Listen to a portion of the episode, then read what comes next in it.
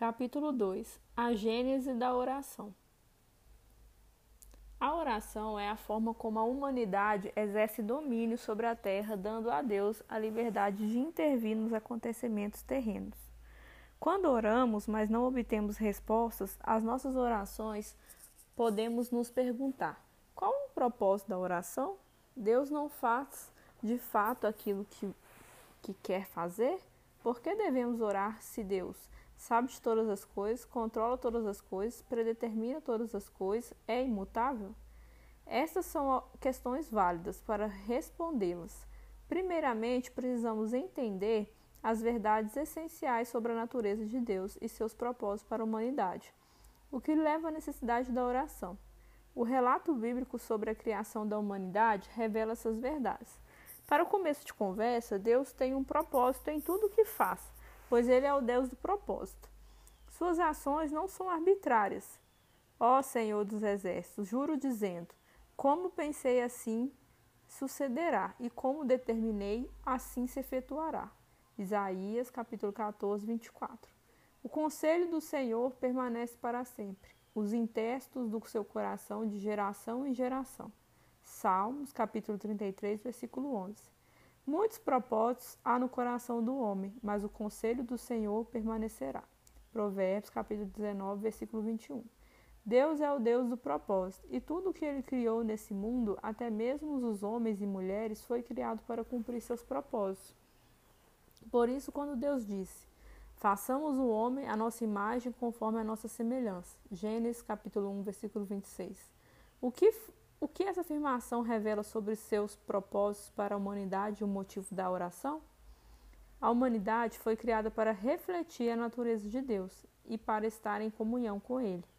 A humanidade não pode revelar a imagem e semelhança de Deus se não tiver um relacionamento com Ele. em primeiro lugar, Deus criou a humanidade para refletir seu caráter e personalidade. Fomos criados para sermos como Ele tendo sua imagem e semelhança. Gênesis capítulo 1, versículo 26. Isso significa que fomos criados para termos sua natureza e caráter moral. Essa deveria ser a essência de nossa existência. A razão pessoal pelo, pela qual Deus criou o homem foi estabelecer uma relação de amor mútuo com a humanidade. Deus criou o homem em sua própria imagem, para que o amor pudesse ser dado e recebido livremente entre Criador e criatura. A única razão pelo qual o homem pode estar em comunhão com Deus é que Deus fez o homem de sua própria essência. Ele fez o homem para ser o espírito, assim como ele é espírito. Deus é espírito e importa que os que o adorem, o adorem em espírito e em verdade. Jó, capítulo 4, versículo 24. Embora Deus seja o criador, ele sempre enfatizou que é o pai do homem. Não sou seu não sou não, não era seu desejo ser reconhecido primeiramente como um Deus maravilhoso ou um fogo que consome. Deuteronômio 4, 24.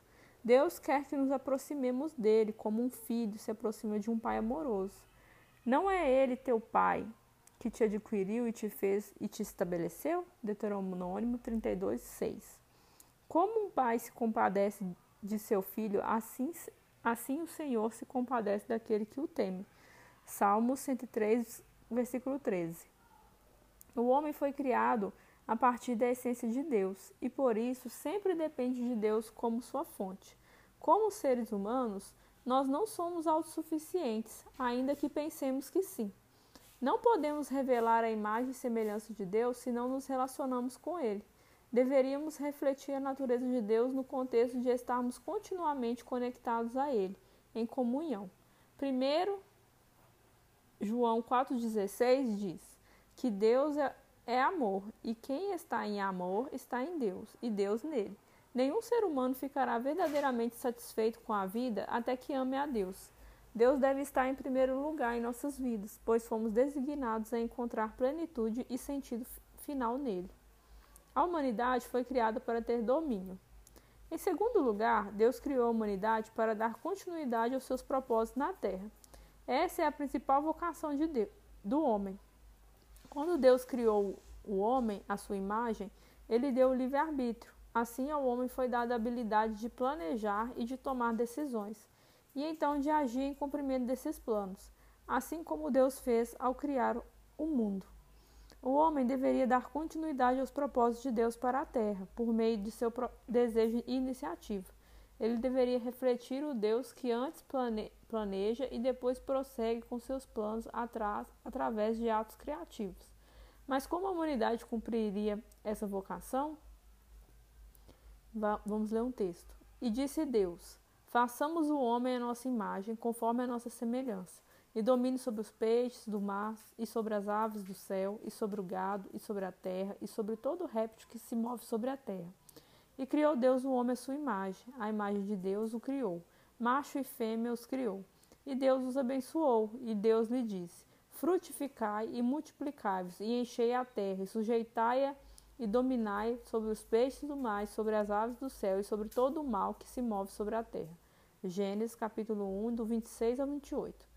Deus disse: Façamos o homem à nossa imagem, conforme a nossa semelhança, e domine, que tenha domínio Surpreendentemente, o homem foi criado não apenas para se relacionar com Deus, mas também para compartilhar da autoridade dele.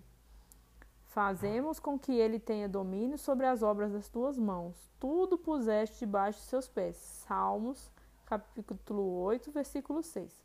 Os céus são os céus do Senhor, mas a terra deu-lhes aos filhos dos homens. Salmo 115, versículo 16. Como Deus permitiu que o homem reinasse na terra? Sabemos que ele primeiramente criou a humanidade a partir de sua própria essência, a qual é o espírito. Contudo, uma vez que a humanidade precisava estar pronta para reinar no reino físico da terra, Deus então deu ao homem um corpo físico, manifestado em dois gêneros, masculino e feminino. Por esse motivo, a Bíblia se refere à criação do homem utilizando termos no singular e no plural. E criou Deus o homem à sua imagem, a imagem de Deus o criou, macho e fêmea os criou. Gênesis 1, 27. A palavra homem, em Gênesis 1, capítulo 26, versículo, capítulo, Gênesis capítulo 1, versículo 26 e 27, refere-se à espécie de Deus que Deus fez, o ser espiritual chamado homem, incluindo tanto o masculino quanto o feminino. Isso significa que o propósito de domínio foi dado tanto ao homem quanto à mulher. O relato da criação do homem nos mostra que Deus nunca desejou ou pretendeu ele mesmo governar a terra. Por quê? Porque Deus é amor. 1 Jó, 1 João 4, versículo 8 e 16. E o amor não pensa nesses termos. Uma pessoa egoísta quer toda a glória, todo o crédito, poder, autoridade, direitos e todos os privilégios. Mas uma pessoa de amor quer que outras compartilhem o que ela, o que ela tem. É crucial que entendamos que a relação de amor de Deus estabeleceu com o homem não está que a relação de amor que Deus estabeleceu com o homem não está separada do propósito dele com a humanidade. Ao contrário, a relação é prioritária ao propósito. Ambos são pontos essenciais à oração. Subtítulo: O significado de domínio. O reino terreno. O que significa para a humanidade ter domínio sobre o mundo? Em primeiro lugar, Deus confiou ao homem o cuidado com a terra. Isso significa que o homem é proprietário da terra física, incluindo todos os seres vivos no mundo: peixes, aves, rebanhos e todos os outros animais. Em Gênesis 2, lemos que Adão foi colocado no jardim do Éden tanto para cuidar quanto para cultivar. Na verdade, Deus disse à humanidade: governe meu mundo, cuide dele, domine-o e modele-o com sua própria criatividade. Ao homem foi dada a liberdade de mostrar criatividade ao governar a terra física e a todos os seres vivos que nela habitam. A terra é governada, cuidada, modelada e moldada por seres feitos à imagem do, do seu Criador. O homem deve refletir o espírito amável e criativo de Deus. Isso nos remete a um interessante fato ignorado por muitos crentes hoje em dia. Deus não criou originalmente o homem para o paraíso. Ele criou o homem para a terra. Deus é o governador dos céus e ele fez o homem para expressar sua autoridade nesse mundo. Ele de fato disse: Eu quero que aquilo que aconteça nos céus aconteça no mundo criado. Quero que minhas regras se estendam a outro reino, mas não quero fazer isso de forma direta. Quero que o homem divida esse domínio comigo.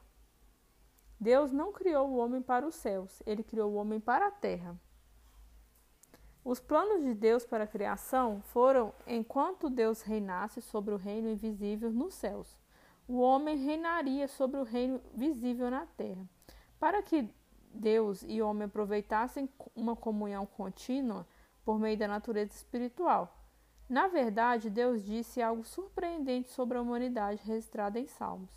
Eu disse: Vós sois deuses, e vós, outros, são, são todos filhos do Altíssimo. Salmos 82, versículo 6. Deus nos fez à sua semelhança e nos deu livre-arbítrio como reflexo de sua própria natureza. Ele nos criou para sermos seus descendentes. Portanto, ele nos chama de pequenos deuses. Agora, isso não significa que somos iguais a Deus ou que somos divindades. Adão e Eva poderiam cumprir seu propósito apenas se confiassem em Deus.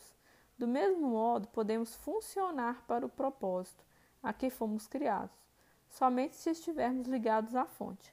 Porém, precisamos reconhecer a autoestima e os propósitos de Deus têm para nós. Deus disse ao homem, em essência, Deixe-me governar por meio de você, para que você possa apreciar, aproveitar e compartilhar da minha governança. Subtítulo: Reino Espiritual. Assim, ter domínio tem maior significado do que cuidar do mundo físico, uma vez que o homem é tanto físico quanto espiritual em sua natureza. A humanidade deve cumprir os propósitos de Deus para a Terra, não apenas do reino físico, mas também do reino espiritual. Dessa forma, o homem deve espalhar a natureza e o caráter de Deus por toda a terra. Quando Deus criou Adão e Eva e os colocou no jardim do Éden, ele nunca desejou que eles deixassem o jardim. Ao invés disso, ele queria que o jardim se espalhasse por toda a terra. O que significa isso? Deus queria que ele pe eles pegassem o caráter no jardim, a presença de Deus, a luz e a verdade, e espalhassem pelo mundo. Este era o significado abrangente de todos de se ter domínio sobre a terra. Este ainda é o propósito de Deus. Isaías 11, versículo 9. Diz, diz: A terra se encherá do conhecimento do Senhor, com as águas, como as águas cobrem o mar. Subtítulo: Trabalhar com Deus em vez de trabalhar para Deus. Vou beber uma água aqui rapidinho.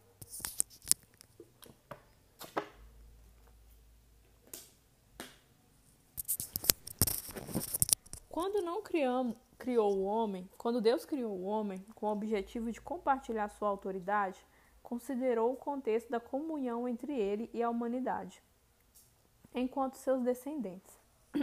Deus não criou o homem e a mulher para serem servos, mas sim para serem filhos e filhas, incondicionalmente comprometidos com os negócios da família. Este era seu plano para a humanidade desde o princípio. Ele sempre quis que seus filhos o ajudassem a cumprir seu propósito. Isso significa que Deus não quer que o homem trabalhe para ele, mas sim com ele. A Bíblia diz: E nós, cooperando também com ele, vos exortamos a que não recebeis a graça de Deus em vão. 2 Crônicas, capítulo 6, versículo 1. No grego original, temos nesse versículo a expressão colegas de trabalho, que significa aquele que coopera, ajuda com alguém e trabalha junto. Deveríamos sempre pensar no domínio exercido pela humanidade, no contexto de um propósito compartilhado com Deus, baseado no amor mútuo e na relação entre filhos e filhas para com o Pai Celestial. Vamos resumir o que, o que discutimos até aqui. Deus é um Deus de propósito e seus propósitos são eternos. Deus criou, desejou descendentes que o amariam e compartilhariam sua governança e, do, e domínio.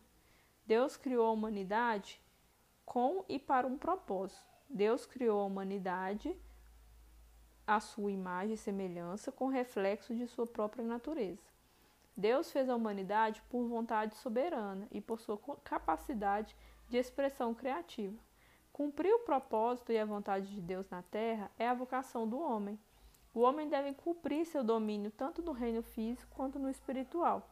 Para cumprir o propósito de Deus, homens e mulheres devem desejar cumprir sua vontade, não apenas para trabalhar para Ele como servos, mas com Ele, como seus descendentes. O homem só pode servir seu, seu propósito se estiver conectado à sua origem, Deus, Criador e Pai. Subtítulo: A natureza da oração. Sabemos que a tragédia recaiu sobre a humanidade quando Deus e Eva, quando Adão e Eva viraram as costas para Deus e cumpriram suas próprias vontades, independentemente da vontade dele. Alguns acham que a oração surgiu quando nos separamos de Deus, em razão do pecado, e por isso precisamos de meios para nos reconectar a Ele. Essa é uma das funções da oração. No entanto, não é o coração da oração. Para entender a essência da oração, devemos perceber que ela tem início na criação da humanidade. Ela não foi instituída depois da queda, mas antes disso. A oração já existia desde o início da relação de Deus com o homem. A oração é a expressão do relacionamento de Deus com o homem e da participação em seus propósitos. A verdadeira natureza da oração pode ser compreendida apenas no contexto dos propósitos de Deus para a humanidade, os quais acabamos de discutir. A essência da oração se divide em duas partes.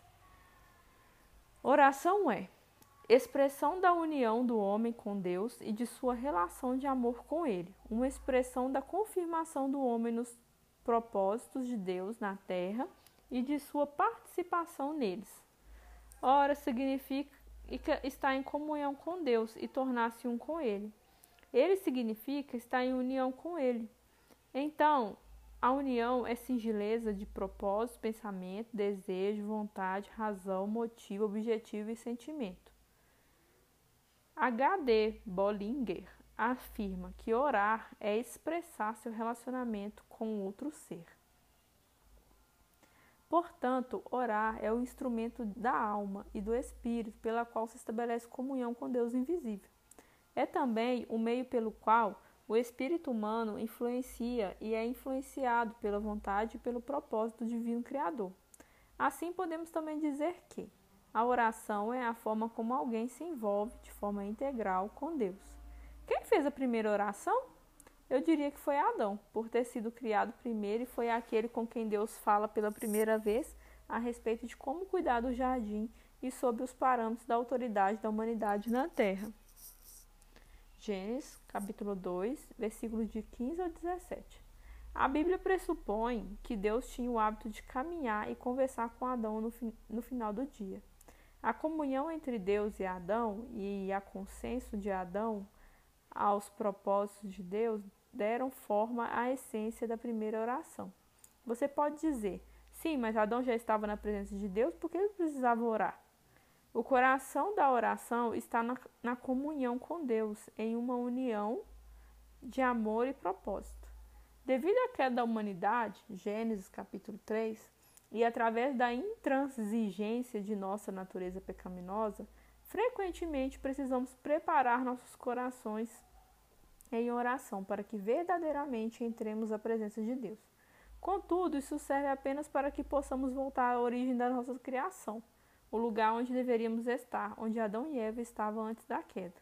Um lugar de pureza diante de Deus, no qual refletimos sua natureza e unicidade com seus propósitos, onde nossa vontade está em total concordância com a de Deus. Jesus disse: Porque onde estiverem dois ou três reunidos em, nome, em meu nome, Aí estou eu no meio deles. Mateus, capítulo 18, versículo 20. O coração da oração está na comunhão com Deus. Coração, alma, mente e força, para concretizar a vontade de Deus. A oração não é opcional.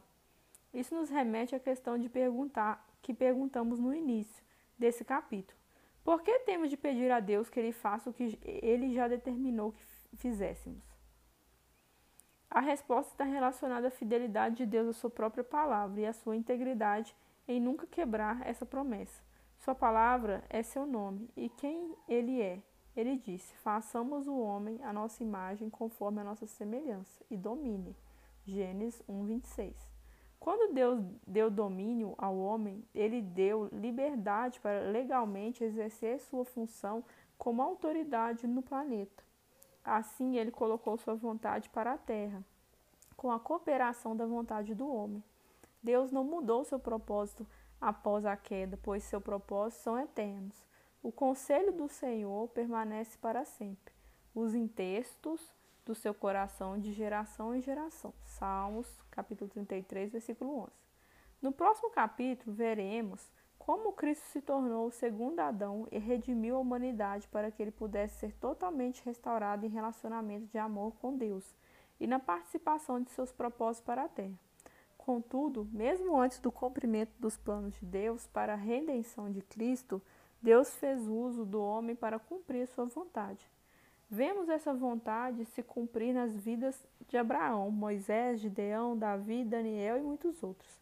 Deus continuou a trabalhar com a humanidade para cumprir seus propósitos na terra, ainda que a terra do homem estivesse agora limitada pelo pecado e pela falta de compreensão sobre os caminhos de Deus. Portanto, nossa necessidade de orar é resultado da maneira em que Deus organizou o domínio e a autoridade na terra. Deus fez o mundo, então ele fez homens e mulheres e deu-lhes domínio sobre todos os trabalhos de suas mãos. O homem foi criado para ser Deus de seu mundo. A ele foi dada autoridade completa no reino terrestre, e a vontade de Deus não substitua essa autoridade. Não substitui essa autoridade. Isso significa que quando Deus disse: "Deixe que eles governem sobre a terra", ele estava ordenando o domínio do mundo de forma que a governança do homem fosse essencial para o cumprimento dos seus propósitos. Orar, portanto, é essencial para o cumprimento da vontade de Deus na terra, uma vez que Deus nunca descumpre sua palavra a respeito do funcionamento das coisas. A oração é obrigatória, não é opcional, para o progresso espiritual e a vitória em nossas vidas individuais e no mundo como um todo. O plano de Deus é que o homem deseje o que ele deseja, anseie o que ele anseia e peça a ele para realizar seus propósitos no mundo, para que sua benignidade e verdade possam reinar na terra, em vez de reinar na maldade e na escuridão. Nesse sentido, orar é oferecer a Deus a liberdade de intervir nos acontecimentos da terra. Em outras palavras, a oração é a licença terrena para interferência celestial. O propósito é a matéria-prima da oração. Como membros da raça humana, criadas à imagem de Deus, esse domínio autoritário é sua herança. O desejo de Deus é que você tenha as mesmas vontades que Ele. Sua vontade deve ser a espinha dorsal e o centro das suas orações, o coração de sua intercessão, a fonte de Deus, de sua confiança em súplica, a força de suas orações fervorosas e eficazes. Orar não significa convencer Deus a fazer a sua vontade, mas fazer a vontade dele por meio da sua vontade.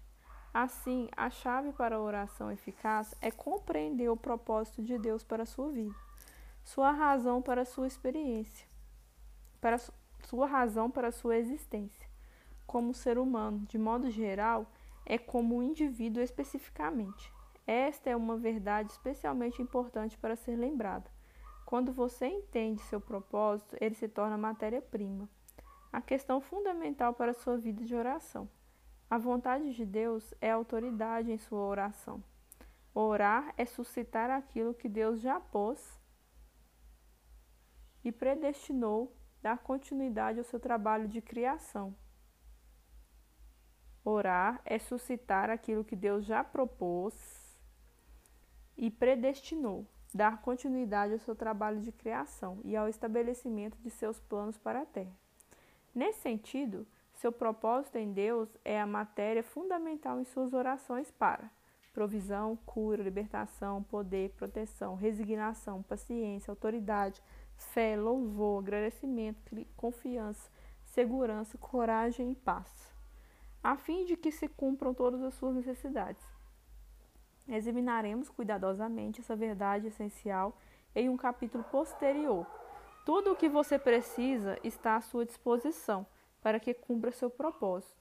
Tudo o que Deus é e tudo o que Ele tem pode ser recebido por meio da oração. A quantidade da graça de Deus da qual nos apropriamos é medida com base em nossas orações. A vontade de Deus é a confiança de nossas orações. Tudo o que Deus é e tudo o que ele tem pode ser recebido através da oração. Algumas pessoas dizem: não tenho certeza absoluta do motivo pelo qual devo orar. A resposta é encontrada em nossos pró nosso propósito. Não devemos pedir a Deus que faça nada fora daquilo que nos foi permitido fazer, de acordo com o nosso propósito. Discutiremos as aplicações práticas dessa verdade ao longo do restante deste livro. Prosseguimos orando inadequadamente porque continuamos pedindo coisas erradas. Pedis e não recebeis, porque pedis mal, para o gastarde em vossos deleites. Tiago, capítulo 4, 3. Se pedimos por aquilo que é contrário ao nosso propósito, nos frustraremos. Jesus sempre orou para que a vontade de Deus fosse feita, então se esforçou para realizá-la. Por exemplo, uma das orações mais longas registradas está em João 17. A oração de Jesus, na verdade, era assim: Pai, antes de eu vir à terra, tu me deste pessoas para redimir. Eu as protegi, as mantive a salvo para esse propósito. E agora vou realizar essa redenção por meio da minha morte e ressurreição. Cumpri e cumprirei seu propósito para mim. Jó, capítulo 17, 6 até o 9, do 9 ao 12.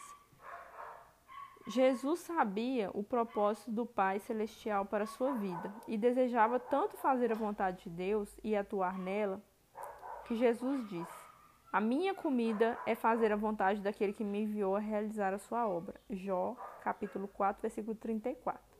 Em João 11, 41 42, Jesus expressa sua confiança em Deus, ter ouvido suas orações. E Jesus, levantando os olhos para o céu, disse: Pai, graças te dou por me haveres ouvido. Eu bem sei que sempre me ouves, mas eu disse isso por causa da multidão que está ao redor, para que creiam que tu me enviaste. A segurança de Jesus na oração se dava pelo fato de conhecer a vontade de Deus e a cumprir, como é dito em 1 João. Vamos ler o texto. E esta é a confiança que temos nele que se pedimos alguma coisa segundo a sua vontade, ele nos ouve. E se sabemos que nos ouve em tudo o que pedimos, sabemos que alcançamos as petições que lhe fizemos. 1 João 5, 14, 15. Subtítulo: Orar é exercitar a autoridade de domínio. Quando conhecemos a vontade de Deus, quando somos obedientes a ela e quando pedimos a Deus para cumpri-la, Deus nos dá aquilo que pedimos a Ele. Não importa se estamos orando por necessidades individuais, familiares, comunitárias, nacionais ou mundiais. Devemos sempre buscar a concordância com a vontade de Deus, para que seus propósitos possam prevalecer na terra. Essa é a essência do exercício de domínio. Quando oramos, cumprimos nossas, nossa responsabilidade de demonstrar o que nosso relacionamento com o Senhor significa, em termos de viver e governar no mundo uma vez que ele deu autoridade ao homem sobre a terra. Ele requer a permissão ou autoridade da humanidade para agir na terra. É este o motivo pelo qual, quando deixamos de orar, dificultamos o cumprimento dos propósitos de Deus na terra. Lembre-se daquilo que Jesus ensinou aos seus discípulos e contou-lhes também uma parábola sobre o dever de orar sempre e nunca desfalecer. Lucas capítulo 18, versículo 1. Ele também disse: e eu te darei as chaves do reino dos céus, e tudo que ligares na terra será ligado no céu, e tudo que desligares na terra será desligado no céu. Mateus capítulo 16, versículo 19. Essas verdades são cruciais para uma oração eficaz. Precisamos pedir a Deus que intervenha nas questões humanas, do contrário, nosso mundo estará suscetível às influências de Satanás e do pecado. Em última instância, Deus fará com que seus propósitos passem pela terra, com ou sem nossa cooperação. Se você não orar, ele acabará encontrando alguém que concorde com seus planos. Porém, quando você negligencia a oração, está falhando em cumprir o seu papel nos propósitos deles. Ele não quer que você perca esse privilégio, tanto para o seu bem quanto para o bem dele. Tiago 4, 2 diz: Nada tendes porque não pedis. Orar não é uma opção para o crente. Cumprir o propósito de Deus no mundo e em nossas vidas individuais é uma necessidade. O tempo que empregamos na oração não é um tempo perdido, mas um tempo investido. Quando abraçamos a vontade de Deus, quando vivemos diante dele na justiça de Cristo, quando buscamos cumprir seu propósito, nada pode impedir nossas orações. e começamos a entender, a falar de Jesus, e Jesus, olhando para eles, disse-lhes. E começamos a entender a fala de Jesus. Aí vem o texto. E Jesus, olhando para eles, disse-lhes: Aos homens é isso impossível, mas para Deus tudo é possível. Mateus, capítulo 19, versículo 26. Subtítulo: Quando o relacionamento com Deus está prejudicado, a oração tem sua eficácia prejudicada. Deus deu à humanidade uma vasta gama de liberdade e autoridade na terra. Contudo, estes presentes dependiam da forma como o homem usaria sua vontade para fazer a vontade de Deus. Se ele usasse sua vontade para qualquer outra coisa diferente da vontade de Deus, a imagem e semelhança de Deus com ele seria prejudicada e os propósitos de Deus para o mundo seriam obstruídos. Propósitos de bondade, frutificação, criatividade, verdade, alegria, amor, a rebelião do homem poder, e da mulher ocasionou essa distorção da imagem de Deus na humanidade e, portanto, atacou os planos de Deus para a terra. Isso aconteceu porque o homem usou sua vontade para servir aos seus, aos seus próprios propósitos, enquanto a vontade de Deus baseia-se no amor. Mas, como aconteceu essa rebelião? Satanás tentou Adão e Eva e a desobedecerem a Deus, e eles escolheram concordar com o propósito dele, em vez de concordar com o propósito de Deus. Ao fazer isso, a humanidade pecou e interrompeu sua comunhão com Deus. A humanidade deixou de estar em concordância com Deus no cumprimento dos seus próprios propósitos para a terra, deixando o mundo à mercê de uma autoridade renegada, que não tinha mais em mente os melhores interesses de Deus. De fato, o homem perdeu sua autoridade para Satanás, a quem escolheu servir em lugar de Deus. Isso significa que a queda introduziu um novo governante na terra, um governante voltado para a destruição e não para o crescimento em santidade e frutificação. Pelo fato de Satanás ter usurpado a autoridade do homem na terra, Paulo se refere a ele como Deus deste século. 2 Crônicas, capítulo 4, versículo 4.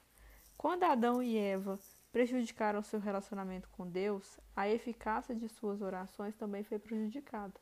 A verdadeira oração é mantida por meio da unicidade de coração e propósito com Deus. Somente assim nós podemos representar os interesses de Deus na terra. E para que haja representação, é preciso relacionamento.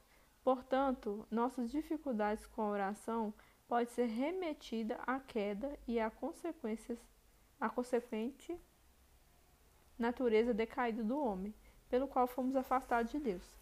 Mesmo sendo crentes, redimidos, podemos perceber e agir de acordo com quem somos em Cristo e, no, e nos princípios da oração que Deus estabeleceu. Se quisermos ser restaurados em seu propósito, do âmbito crucial da oração. Subtítulo: A oração deve, estar, deve ser feita com propósito, motivada pelo conhecimento da vontade de Deus. Podemos não achar que a oração é uma área na qual precisamos ser transformados pela, pela renovação do nosso entendimento. Romanos 12, 2. Porém, uma vez que uma oração eficaz tem tudo a ver com a união e o relacionamento de amor com Deus, ter um coração e uma mente em união com a vontade de Deus, adquirir uma mente capaz de discernir seus propósitos e exercitar a fé em Sua palavra, ela é uma área vital em qual precisamos ser transformados. A oração não deveria ser algo solto, ela deveria ser orientada pelo propósito e motivada pelo conhecimento dos caminhos e intenções de Deus. Subtítulo: O propósito de Deus para a humanidade é eterno. O texto completo, em 2 Coríntios 4,4, diz: O Deus desta era cegou as mentes dos incrédulos de modo que eles não podem ver a luz do Evangelho que exibe a glória de Cristo, que é a imagem de Deus. É interessante perceber que no original em grego, um sentido para a palavra mundo é nesse verso, um espaço de tempo e uma era. De fato, algumas versões da Bíblia traduzem a primeira parte do versículo como Deus dessa era. Talvez o propósito do uso desses termos tenha sido enfatizar que Satanás pode ser o Deus desse mundo agora, mas ele não será para sempre. Seu reino durará apenas um tempo, apenas uma era específica. Os propósitos de Deus são eternos e ele tinha um plano desde a fundação desse mundo para a restauração da humanidade para Ele mesmo, a fim de que nossos espíritos e mentes pudessem ser contemplados, renovados em Deus. Deus, que nos salvou e chamou com uma santa vocação, não segundo as nossas obras, mas segundo o seu próprio propósito e graça que nos foi dada em Cristo, antes dos tempos dos séculos. 2 Timóteo 1, 8 e 9. Também nos elegeu nesse antes da fundação do mundo, para que fôssemos santos e irrepreensíveis diante dele, em amor, e nos predestimou para filhos de adoção por Jesus Cristo, para si mesmo, segundo o beneplácito da sua vontade. Efésios capítulo 1, versículo 4 e 5. Os planos de Deus para a humanidade serão restaurados e a terra será renovada por um novo governante, o segundo Adão, completamente humano, contudo completamente divino, que será perfeitamente com um com Deus e seu propósito. Jesus Cristo, homem. 1 Timóteo 2,5 Portanto, um menino nos nasceu, um filho nos, se nos deu, e o principado está sobre os seus ombros. E o homem e o seu nome será maravilhoso, conselheiro, Deus forte, Pai da eternidade, príncipe da paz. Do incremento deste principado e da paz não haverá fim.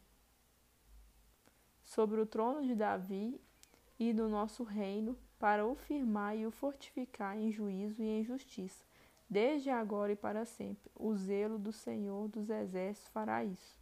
Lucas 9, 6 e 7.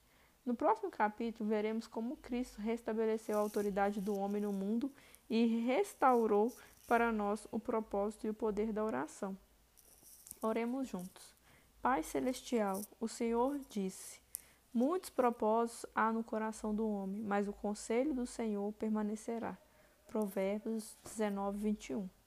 Pedimos ao Senhor que cumpra Sua palavra e faça seu propósito reinar em nossa, nossas vidas. Todos nós temos planos e objetivos de busca, que buscamos. Pedimos que estabeleça o que quer que venha sobre nós, que, o que quer que venha do Senhor o que quer que esteja alinhado aos seus propósitos, e que faça desaparecer o que não vier do Senhor. O honramos como nosso Criador e como nosso Pai Celestial. Afirmamos que é o Senhor quem trabalha em nós, para que desejamos agir de acordo com seus propósitos. Filipenses 2:13. Renove nossas mentes para que entendamos seus caminhos e seus planos completamente Oramos em nome de Jesus, o nosso caminho, verdade e vida, que seja feita a sua vontade acima de tudo. Amém.